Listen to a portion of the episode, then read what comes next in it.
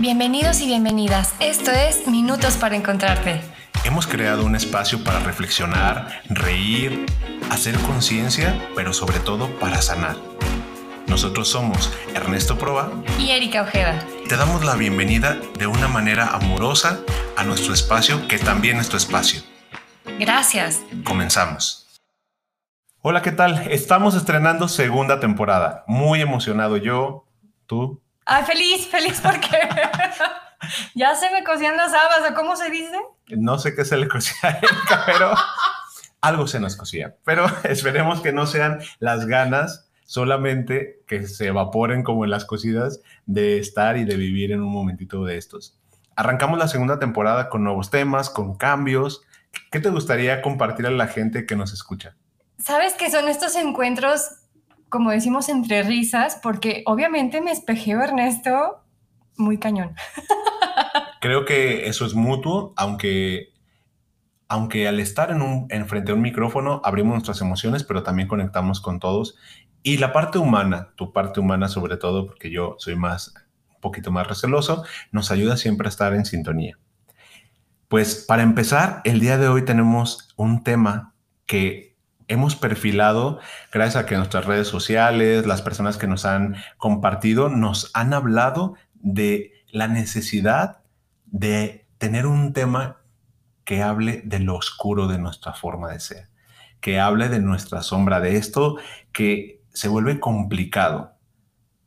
Entonces, abrazar tu sombra es el tema que el día de hoy vamos a estar explorando, vamos a estar conociendo. Y para eso tenemos una pequeña frase interesante de Carl Gustav Jung que dice, lo que niegas te somete, lo que aceptas te transforma. Yo te invitaría a que en este momento hagas un análisis de tu vida. ¿Qué estás negando? ¿Qué no te está gustando? Y a partir de ese negar, ¿qué cosas no estás buscando trascender? ¿En qué cosas no te quieres transformar? Y te invitamos a que en estos minutos te encuentres con esa sombra y veamos qué nos puede ofrecer.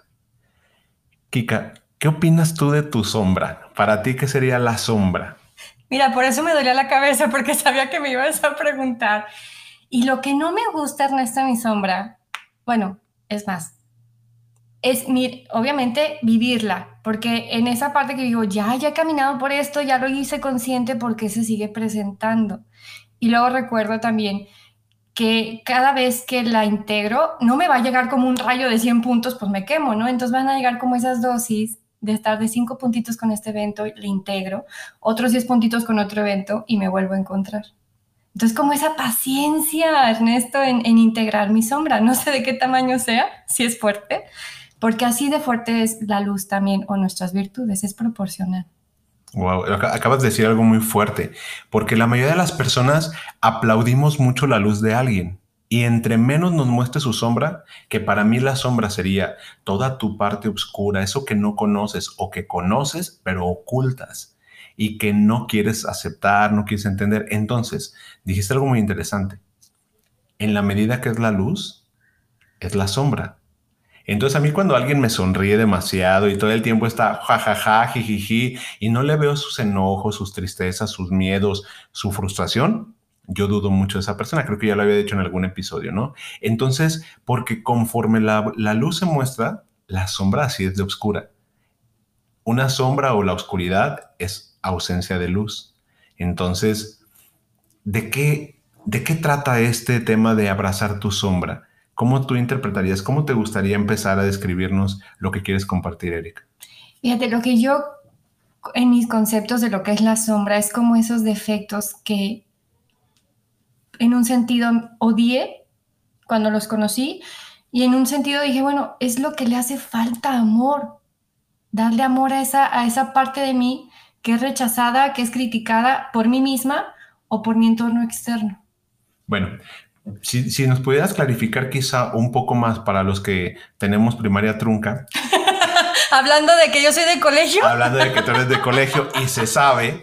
Lo sé, ya lo dije, ya salió en el radio. Saludos a Monse. Ya todo, ya todo el mundo lo sabe. ¿Qué sería la sombra? ¿Cómo la definirías? Mira, empezando por este concepto que es de Carl Jung o, tu colega, que son este psicólogos. Él dice que son los deseos reprimidos e impulsivos que están incivilizados. Es como estos monitos de las cavernas que no, no salen de la cueva, ¿no? Valga la, la repetición, porque están en el fondo inconsciente, Ernesto. Lo proyectamos en los otros, pero no lo podemos ver tan fácil en uno mismo. Wow, acabas de hablar de algo totalmente cierto, porque, a ver, si analizáramos desde la psique humana, como los psicoanalistas lo plantean, nosotros hablamos que es esta imagen que ustedes pueden googlear del inconsciente, el preconsciente y el inconsciente, que es un iceberg. Entonces, el iceberg, la punta del iceberg, no, no tiene nada que ver en proporción y tamaño con lo que está debajo de ese iceberg, ¿no? Lo que está dentro del mar. Y entonces nosotros decimos que ahí está el inconsciente y que, y que conforme esta parte, esta información del iceberg de mi vida va rumbo a la superficie, puedo hacerlo preconsciente y lo vuelvo consciente. Entonces se vuelve complicado porque es una, una parte muy difícil de acceder cuando no tenemos ni voluntad ni los recursos. O la apertura, ¿no? O la apertura. Y lo más difícil es que los voy a ir sufriendo pensando que esa sombra me, me ataca, esa, sombra, yo no sé cómo quitármela cuando realmente es un viaje al autoconocimiento. Y es un viaje que no, no te vas a sentir cómodo, Ernesto, al contrario. Es salirte de esa comodidad pensando que estás portando una máscara de qué buena o qué bueno es fulanito y menganita pero en el fondo a lo mejor son súper impacientes, eh, coléricos, iracundos, y dices, ¿dónde está? Y habrá con quien se muestran así. O esta gente que en su imagen es muy mujigata y resulta que en el área sexual... Ajá. Los juguetes del cuarto rojo. Ajá, claro, 50 sombras de Grey, soft porn. Pero sí, estamos hablando de que entonces cuando lo niego, cuando niego la sombra, viene el sufrimiento. Claro, y te gobierna, porque somos un claro oscuro. Está toda esta parte de, ay, si es alegre, es amigable, servicial, todo eso son los, los dones, pero está, estará el área de oportunidad. Yo le digo área de oportunidad. Donde encuentro que soy egoísta. Claro, envidioso, soberbio. Soberbio. De ahí no me describo. a ver, ver, ahora si descríbeme solamente tres. Eh, descríbeme tres palabras. Usted puede regresar al podcast en este momento, me acaba de describir. No, no fue mi intención. Como el reel que subiste. Como el reel que subí. Así es. Sí. Bueno, entonces, ¿cómo, ¿cómo podemos avanzar? ¿Cómo reconocerla? ¿Cómo abrazarla? Digo, porque así a mí me dices, tú eres un egoísta. Y yo digo, no. Y me enojaré. Y responderé, porque mucha gente responde a través de la agresión el, al no reconocer la sombra. Claro, porque ese es el lenguaje de la sombra. También tiene un lenguaje, así como tiene un lenguaje nuestra mente, nuestro ego. La sombra es el yo no soy así, porque ahí lo estás rechazando. No, yo no soy soberbia. Yo soy toda la aceptación caminando y soy amor y soy espiritualidad. Al contrario, a lo mejor en esa polaridad también está la parte de yo no soy lo que tú me dices. Primero, porque no lo acepto y segundo, porque como no me conozco, pues entonces estoy muy a la defensiva. Bien, ¿cómo conocer la sombra? Ay, ese es un viaje, Ernesto, que lo recomiendo muchísimo a quienes se animen y se atrevan con esa valentía, porque sí da miedo, Ernesto, sí te tiemblan los pies, y no nomás los pies. Pero esos viajes se pueden dar a través de o terapia, enneagramas, lo que viene siendo conocerte, incluso en las estrellas, en las flores, lo que te quieras para conocer pero siempre y cuando estés con esa situación de apertura, porque digo, no al principio te van a decir, no vas a sentir tan padre, que te digan, esta es tu área de oportunidad, ese es tu recurso, te tragas tus sentimientos, te tragas lo que te molesta porque no lo quieres expresar, porque las niñas no se enojan, pues ese es un área de oportunidad de que en algún momento de chiquita tú dijiste o escuchaste, ah, no, pues es que las niñas enojonas son malas, entonces prefiero ser buena. Y ese simple recurso está ahí latente, ¿no? Yo pensaría que tomaras una hoja nuevamente haciendo un ejercicio, ¿no? Sobre la sombra. Y en esta hoja escribieras de un lado lo que no aceptas de ti. Y en la otra parte de la hoja, lo que no aceptas de los demás. ¿Qué no te gusta de los demás? Y lo que no aceptas de ti y lo que no aceptas de los demás, ¿qué simboliza? Porque en lo simbólico vamos a encontrar lo que no nos gusta. Por ejemplo, yo digo, ay, es que a mí me molesta la gente impuntual y que no sé qué, ¿no?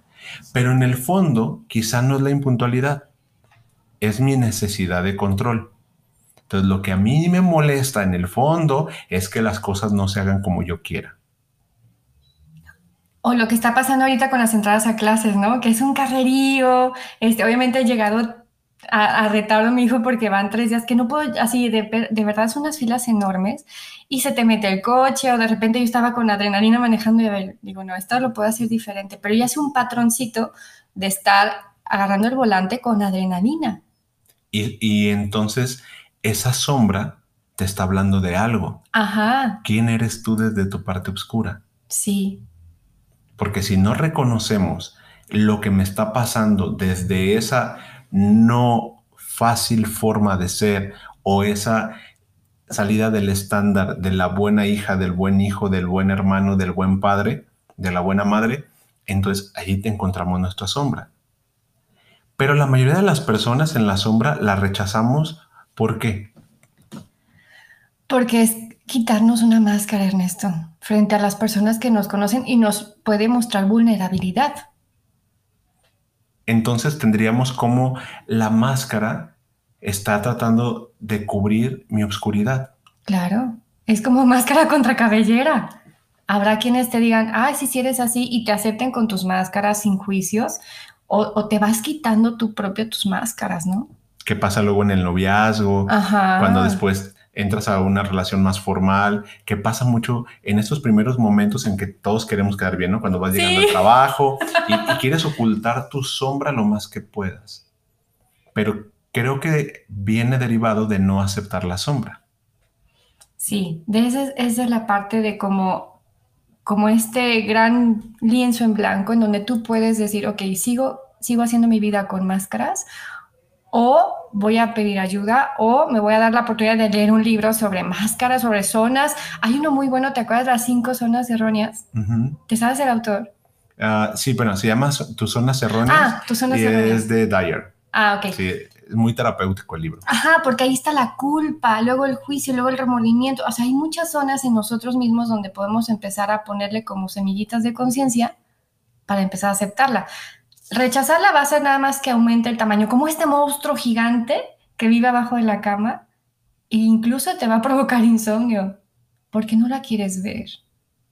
Y como ya lo habíamos hablado en otros episodios, lo que se niega, ¿no? Lo que tú no quieres ver, eso que a lo que rechazas cobra fuerza. Sí. Porque lo que resiste persiste. Entonces, mi sombra se vuelve complicada cuando qué? ¿En qué momento tú percibirías que alguien le toma la sombra aunque dice que no le toma la sombra, no?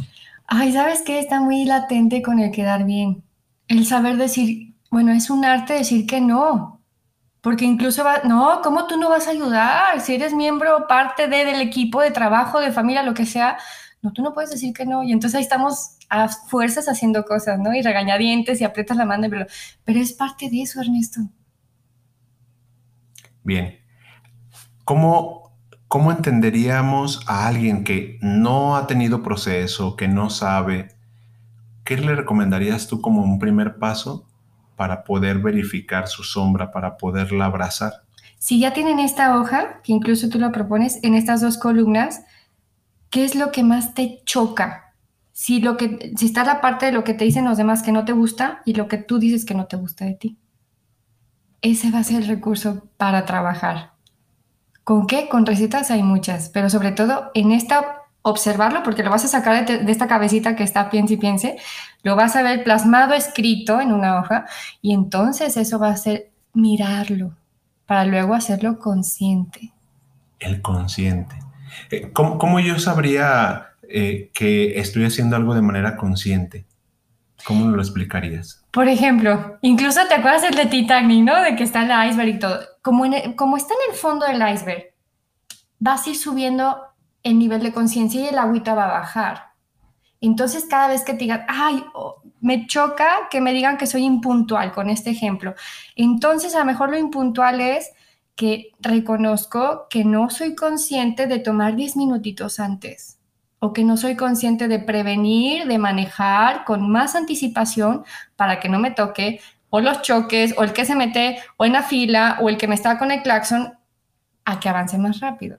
Pero es esta parte hacerlo como después de leerlo, como si hacer una, una parte de introspección. Eso es súper válido y muy enriquecedor. Pero yo, yo que sería la persona que no he hecho meditaciones, me hablas de introspección, ¿cómo es ir adentro? Porque pareciera, mira, algo que yo veo muy común es que podemos obviar que mucha gente entiende mm. como el paso uno y mucha gente también le pasa, me, me lo han compartido, que se sienten con una dificultad de entender este primer paso. Ok, en este primer paso, Ernesto, sobre todo es la parte de reconocerlo. Reconocerlo va a ser una parte escrita, ¿no? Como lo hemos repetido. Ya que lo reconoces, lo puedes ponderar. Sí, soy envidioso. ¿Y qué? ¿Y qué nivel de envidia tengo? ¿Del 1 al 10? ¿Tienes 10? Me da envidia la gente que es feliz. Yo no soy feliz. Entonces, pone una calificación. Mil, porque soy muy envidioso. ¿Qué más hago? Ok, con eso tienes toda una vida para trabajar en la envidia. Uy, no. ¿Cuándo voy a ser feliz? Toda una vida. No, sí entiendo, pues, cómo es. Eh, es yo, yo le agregaría quizá que la receta es mirarnos sin el juicio. Porque cuando lo estoy juzgando, crece. ¿no? Si yo volteo y digo, ah, es que claro, con este carácter que me cargo. Entonces, normalmente como me juzgo es como me juzgaron antes. Claro, sí, viene en el paquete. Y cuando la sombra aumenta, es porque en muchos momentos o peleo contra ella y al pelearla la alimento. La alimentas y entonces estás con esta situación de que te digo, va a crecer, van a, llegar personas contigo más envidiosas o egoístas o toda esta parte, o tú vas a hacer todo. ¿Te acuerdas de, los cuentos del doctor, el de Navidad, el de los tres deseos de Navidad? Sí, claro. Entonces, ¿cómo llegó a viejito super avaro, egoísta? Pues así te puedes convertir. O a lo mejor así soy, aunque tenga un, cuerpo, un cuerpo joven. También. ¿no? dentro de toda la, sombra. ¿Por, ¿Por, qué crees que nos ocurra que desde niños nos, nos ayudan o nos fomentan a rechazar lo que, lo, que, lo que somos en nuestra parte oscura? Porque te ganabas un premio. Y si no te ganabas un castigo. Porque había que encajar en un molde de un buen hijo, de un buen estudiante. Y a lo mejor tú eres un círculo y en, tu casa te querían un cuadrado. sí, que no estaban entendiendo que quizá mis posibilidades eran un 7. Y me, siempre me exigían el 10. Y luego adecuaban los niños a la escuela, no la escuela a los niños. Ahí van todos tus hermanos, ya métete ahí y es lo que te toca, ¿no? Pues entonces aprendías a someterte. Bien. ¿Qué, más nos podrías compartir sobre lo de la sombra? De la sombra hay varias cosas. Por ejemplo, también tiene el lenguaje del ego, porque van junto con pegado. ¿Cómo se va a alimentar la sombra? Pues va a crecer con este amigo aliado que es el ego y se van de compas y se ponen bien cachondos, Ernesto. Los compas. Mm, esa, historia me, esa, esa historia me suena interesante. ¿Ya te estoy dando por tu lenguaje? Claro. Lo que pasa es que... ¿Qué me estás dando por mi lenguaje? El ego te va a decir si eres bueno o mala. Entonces la sombra, como quieres ocultarla, pues entonces te vas a ir por la vía de, es que yo soy la buena, Ernesto, yo soy la que hago la postproducción del temario, yo tengo que estar atrás de ti y entonces empezarte incluso a, ver por encima de ti. Claro, que es, es el sentirme el bueno de la historia que es una manera de ser la víctima. Sí, el ego es yo debería de, y entonces estoy poniendo máscaras para ser el, que sí escucha, el que no te enjuicia, pero por dentro te las, o hablo de ti a las espaldas, y entonces no soy, soy la hipócrita. Y entonces esa va a ser la mancuerna que va a ser el ego. Yo voy a ser más buena o, o peor, pero incluso yo no soy hipócrita. soy todo lo contrario. Claro.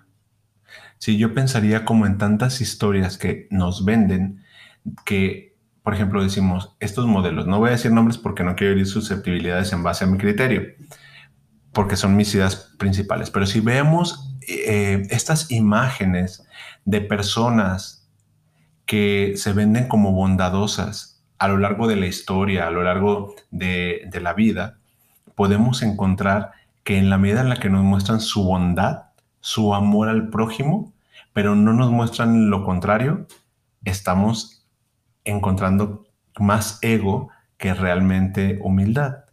Es decir, no, es que yo todo lo doy por los pobres, pero resulta que desde esa perspectiva lo que yo tengo es sentirme mejor que los demás. Entonces necesito del, del vagabundo que pide la limosna para sentirme que yo soy la de los medios. Sí, cuando en el fondo soy una persona sumamente soberbia porque profeso y digo un amor que en el fondo quizá no es tan verídico porque no lo abrazo desde mi sombra. Y porque quiero que todos me aplaudan que soy el bueno que da limosna. Así es. Si vas con un hijo, si vas tú mismo, ¿no? A veces solo. Ay, si es que yo sí doy los 10 pesos o los 15, ¿no? Lo que ves. Claro y vamos encontrando todas las suposiciones de lo que yo debería de ser, que estoy siendo, pero sin encontrarme en qué parte me vivo yo, ocultando la sombra o transformando la sombra desde el ego para que parezca algo que no soy. Para vivir con una, digo, con estas partes de incluso avatar, ¿no? De, ay, soy el psicólogo y mi vida es un caos. que, que alguna vez me decía alguien, ¿no? Es como, ay, tú como psicólogo Sí, pues yo como psicólogo, porque todos nos enfermamos. El ser médico, médica, enfermero, enfermera, el de la herbolaria, la persona que pone acupuntura, el que trabaja con lo que sea energético, lo que cada quien crea, también se va a enfermar porque también tiene temas. Inclusive las grandes personas que han evolucionado y revolucionado esta forma de curarnos vienen de historias donde ellos y ellas han pasado por un periodo de transformación. Y que eso es lo que más inspira, casi siempre, y, me explayo con ejemplos, para que me quedo a mí más claro, aparte que alguien más le pueda servir, ¿no? Estaba en una llamada y de repente me engancho en un estrés que no era mío, pero obviamente me enganché facilísimo y empiezan a reclamar. Y empiezo yo entonces a subir la voz. Y ahí estaba, bueno, temblaba Ernesto de, decir, híjole, ¿qué hago? ¿Me enojo? No me Pero, pero fueron así segundos que dije, a ver, pues defiéndete. Dije, pero sí sé que, sé que es parte de mi ego porque estoy a la defensiva si me estoy enganchando en un estrés. Y, y fueron esta parte que, a ver, pues sí, me estás reclamando, pero no me hables así. Y entonces no podía incluso sostener el celular de tanto que estaba temblando porque me cuesta trabajo enojarme ahí está tu sombra, ¿no? Ajá, ahí estaba tocando la sombra, no, te digo, no se siente padre, era como un cascabel. Y no por la serpiente, pero por la parte de decir, híjole, a ver, ¿cómo me defiendo de algo que siento que es un ataque? Y, ahí estaba, obviamente, en esa parte de, de hacer una pausa, de respirar. Pues claro que no me salió el modo zen, nada, hasta después de unos minutos. Pues es que a lo mejor si eres una serpiente y no reconocer la serpiente que hay en ti hace que justamente entres en este choque, ¿no? Porque la serpiente quizá desde asumir y abrazar la sombra te daría la fuerza para defenderte. Hacer el cascabel que dice, yo también me puedo defender y cuidar mi territorio. Pero como renegamos de la sombra, pues sí. Eh, censuramos, ¿no? Ahora que lo dices, pero que a mí también me pasa, muchas veces censuro mi parte violenta, mi parte agresiva, porque muchas personas me perciben de esta manera, que también creo que es otra parte, ¿no? Cuando vamos creciendo y la etiqueta que le vamos poniendo a nuestro ser y a nuestro actuar va relacionado con lo que los demás están esperando de nosotros, que hace luego sintonía con lo que mi papá y mi mamá me dijeron. Sí. Y entonces yo voy jugando un rol y un papel de el buen hijo, la buena hija, en este caso conmigo, ¿no? no, el terapeuta. ¿Cómo tendría que ser un terapeuta? Un terapeuta es alguien que está igual o más perdido que tú, pero trae lamparita.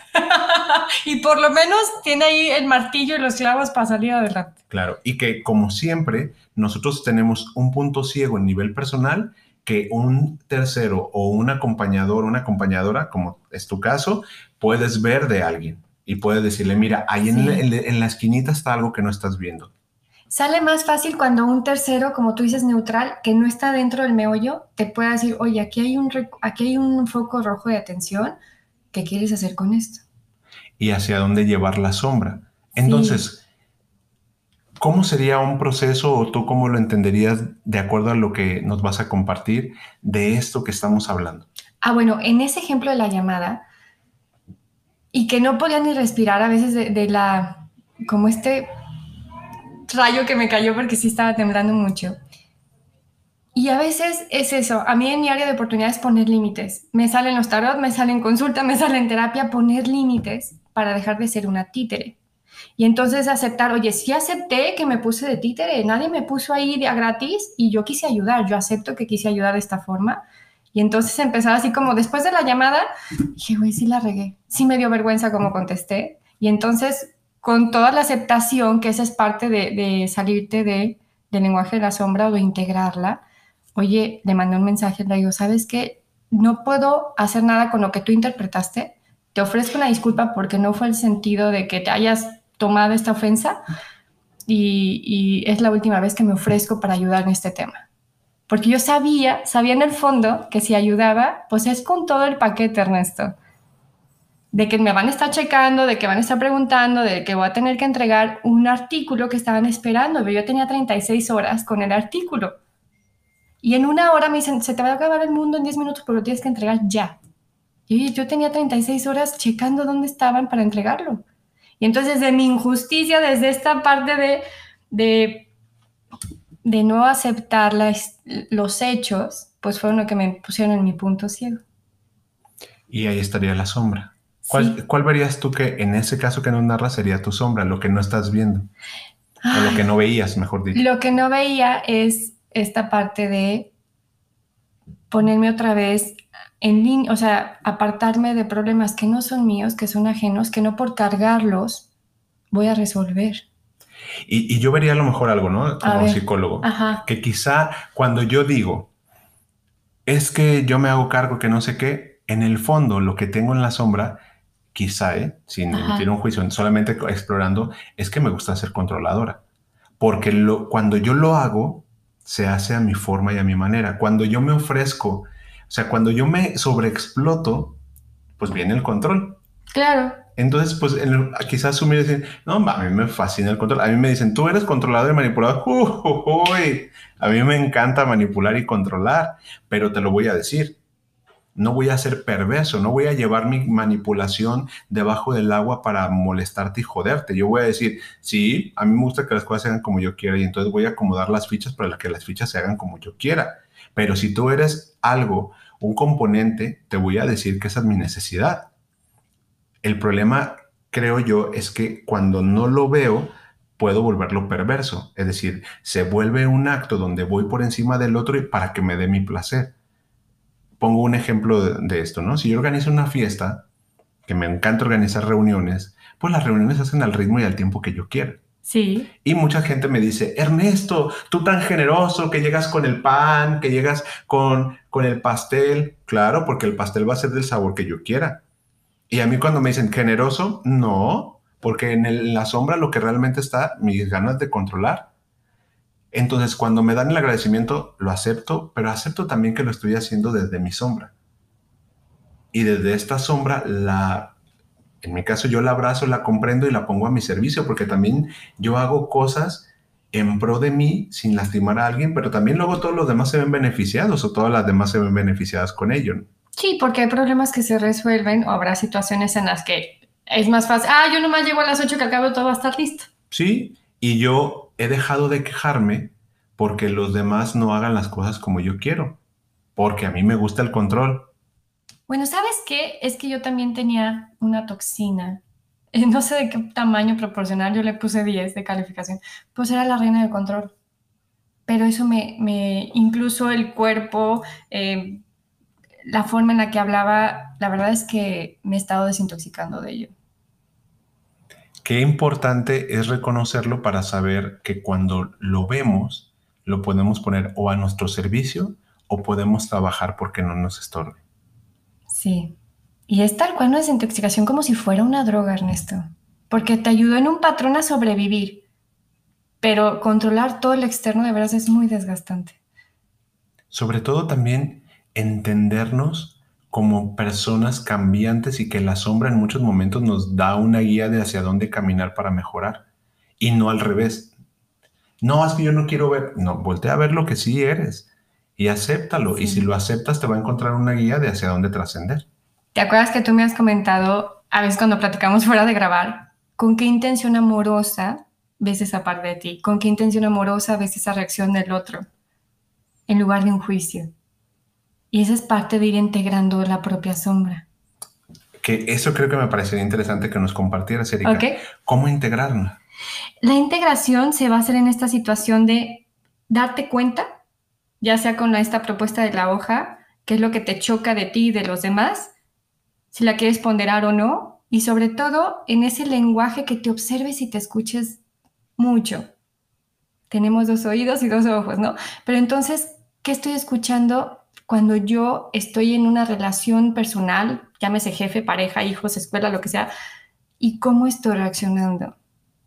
Porque como te digo, es un patrón que te marcó y te gobierna a veces, pues ese a veces no lo vas a cachar la primera, pero cada vez que te observas y te vas escuchando, en si te quejas, si reniegas, es que me hizo, es que me hicieron, es que así contestaron, yo soy la, yo no puse nada de, discusión sobre la mesa, al contrario, a lo mejor es con esta intención amorosa volver a ti. Y entonces, para ir cerrando el tema, ¿cómo podríamos encontrar esas rutas y esos caminos? ¿Qué nos compartes? En estos caminos puedes encontrar señales que estás integrándola ya no estás a la defensiva, ya no estás en esta necesidad de que reaccionen los demás como tú quieres, hablando del control. Tampoco está esta culpa cuando otros te critican. Y en lugar que te dé vergüenza, que te sientas humillado, reconocer que puedes ahí tener un área de oportunidad. Dice una frase que a mí me gusta mucho, que habría, creo que es de Mario Benedetti, si alguien la ubica y la digo mal, disculpen, pero decía que abrazar lo que no somos implicaría voltear a vernos y contarnos las verdades para no sumergirnos en nuestras mentiras. Algo así. El punto que yo veo y que trabajamos en terapia es, mírate al espejo y cuéntate tus verdades. Esas verdades que te están costando trabajo asumir. La verdad de tu existencia, de tu pasado, de tu victimismo, de tus relaciones de pareja. ¿Cuál es esa verdad que no te quieres decir? ¿Cuál es esa verdad que niegas y defiendes a capa y espada? Y ese va a ser también un buen ejercicio para ir, admirar, contemplar y poder trascender la sombra. Y asumes esta integración de tu ser. Bueno, obviamente en palabras más sencillas, te abrazas con todo lo que eres con lo no tan lindo de ti y lo lindo de ti. Sí, pues sí soy, ¿no? Ah, es que eres enojón, pues sí soy. Sí, tengo, por ejemplo, mis peluches y todo, y, puedo agarrar un costal de box en la clase y me fascina y dar patadas. O sea, todas esas formas de cómo soy, pues también abrazar esa, esa Kika que a lo mejor le da vergüenza poner límites, porque sabe que a lo mejor ocasiona enojo y no estoy acostumbrada. Cada vez más. Pero para mí es un recurso y poder entendernos sin el juicio que ya veníamos hablando. Ajá, te quedas neutral. Esa es una parte que la estás integrando. A lo mejor ya no reacciona como hace dos años cuando alguien me criticaba. A lo mejor ya no pasa, me quedo, llego a la casa y digo, ay, sí me juició, sí se siente gacho. Bueno, pues está esa parte de irlo abrazando cada vez más, abrazarte cada vez, encontrarte en ese lenguaje. Y voltear a ver lo que somos nos da un poder que no va relacionado con el ego, sino con el sentirme seguro de que puedo avanzar y puedo trascenderlo. Entonces, con esa humanidad y con esa humildad, saber que estás en un periodo de acomodarte, de integrarte. Para, para cerrar entonces, ¿cómo completarías todas estas ideas que nos has compartido el día de hoy? Ay, hay unas preguntas muy buenas que incluso te darán minutos para reflexionar. Ya sea que las quieres contestar acabando el podcast o después. ¿Qué juzgo en los demás? que de otras personas detona algo en mí? Ah, Yo, yo les estoy respondiendo. Sí, ah, bueno, ok, entonces, ¿qué juzgas de los demás? Que sea pendeja la gente. Sí, es un acto de soberbia. A mí me puede demasiado la gente que desde mi ego considero que está tonta.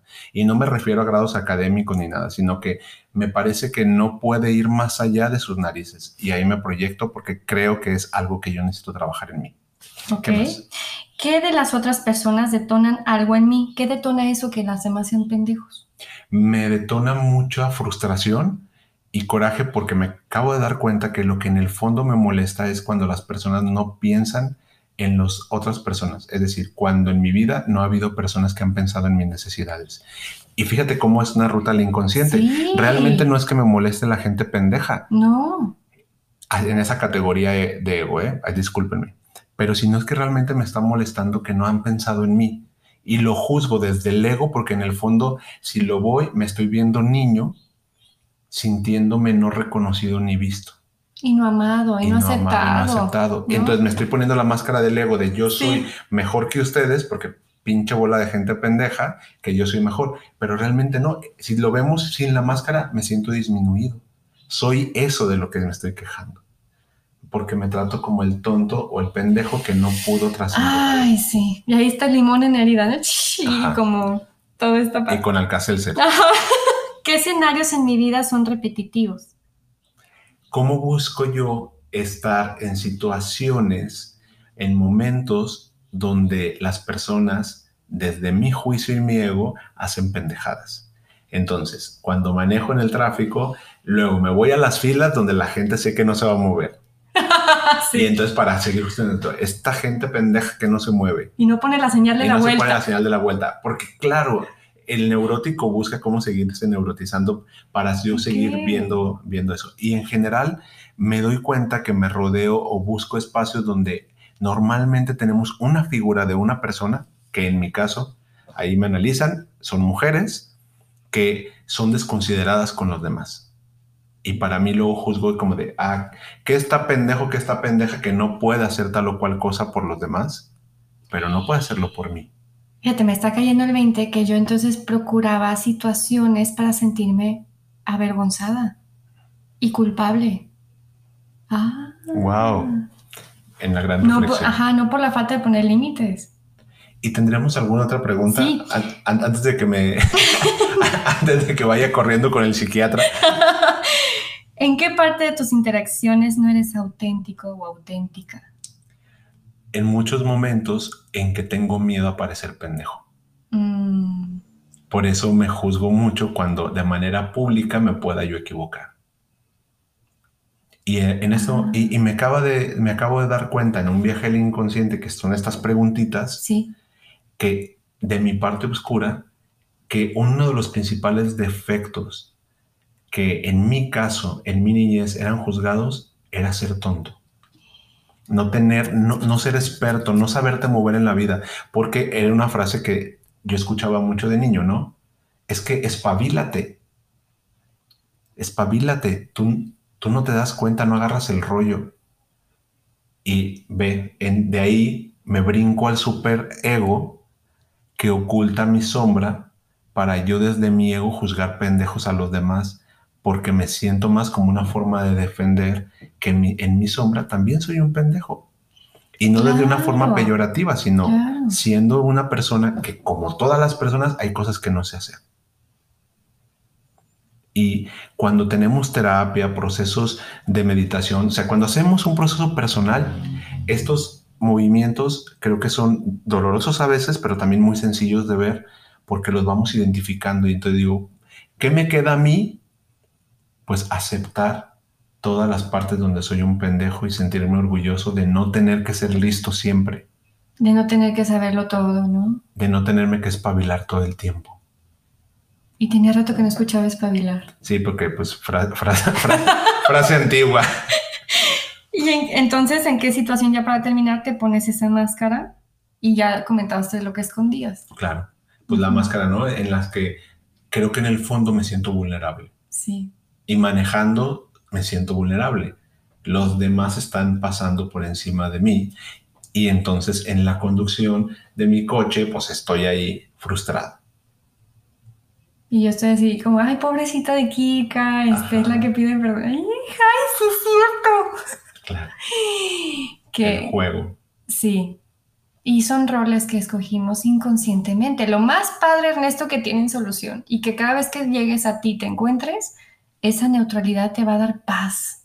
Yo nada más pensando que justo cuando lo dije en este momento de no tengo que saber, no tengo que espabilarme, descanso. Ajá, como esa pípila que traemos a veces encima de las piedras en la mochila, ¿no? Para quienes nos están escuchando fuera de México, Pipila es un personaje que cargó una piedra en la independencia de México para quemar una, una puerta y pudieran entrar los insurgentes y demás. Bueno, si fue una rebelión. Ajá, así de clase, clase De historia. cl- clase de historia, tip rápido de historia para entender el contexto.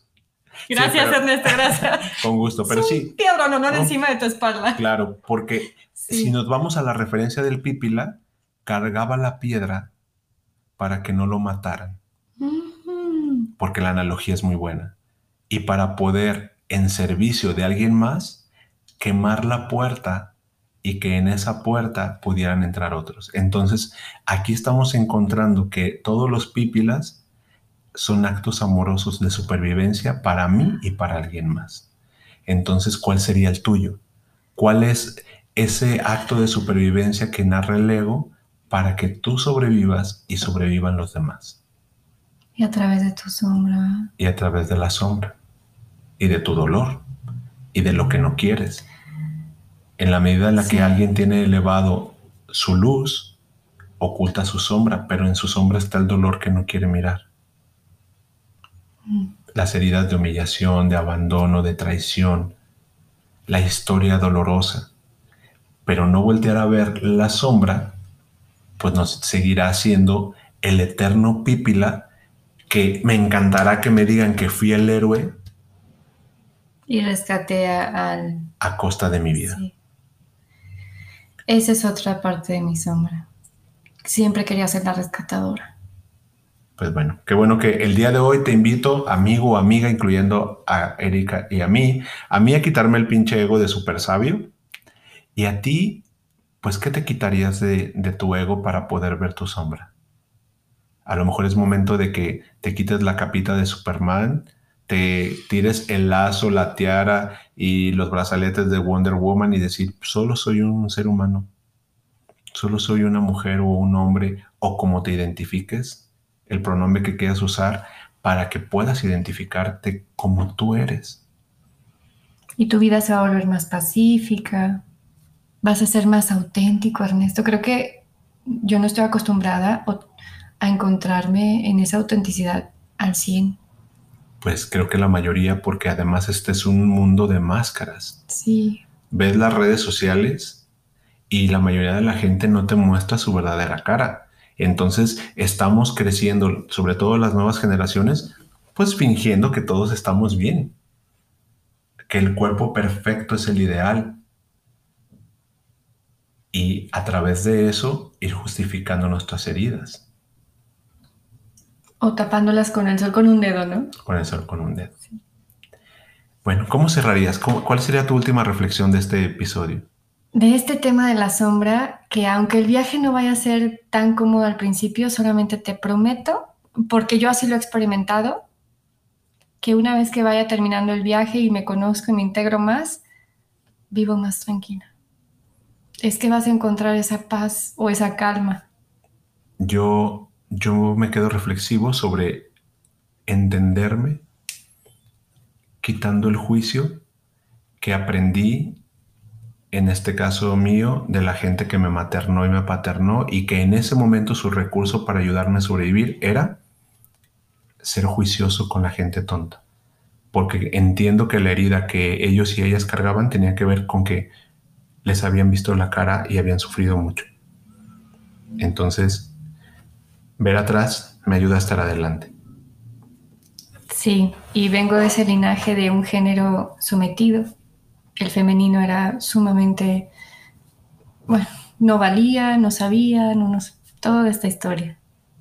Por fortuna, como tú dices, lo podemos cambiar. Sí, eso es lo más padre. Y con eso quiero, quiero cerrar la bienvenida a la segunda temporada. Bien, Gracias por haber estado con nosotros, gracias por escucharnos en tu coche, por compartirlo, por todas las grandes satisfacciones que nos dan, porque además aquí Kika, nuestra influencer, pues ya va a los eventos y la reconocen, que queremos darle un saludo en particular y muy grande a Ceci y a Marce Gutiérrez, que nos, bueno, tú te las encontraste en un evento. Sí, me reconocieron por la voz y se siente bien bonito. Claro, y entonces, más allá de alimentarnos el ego, es voltear a ver que el granito de arena que estamos intentando y aportando, pues hace resonancia con sus oídos. Gracias. Síganos recomendando a usted que le gusta y si no le gusta, recomiéndosela a la persona que más gorda le caiga. Me encanta cuando dices eso. ¿Y nuestras redes sociales? Pues en Instagram, Facebook, Minutos para Encontrarte, arroba Minutos para Encontrarte. Nos pueden escribir un correo. Cuéntenos sus historias de lo que les pasa, por favor, con los podcasts. ¿Qué, están encontrando? ¿Qué les gustaría que compartiéramos de ustedes? ¿Qué, qué, qué retroalimentación positiva nos podrían dar? Pueden hacerlo en cualquier red, arroba, eh, hola, arroba minutosparaencontrarte.com o dejarnos un mensaje directo en Instagram, en Facebook. Así es, Ernesto. Entonces, que seguirán corriendo los minutos. Y sumaremos grandes encuentros. Gracias.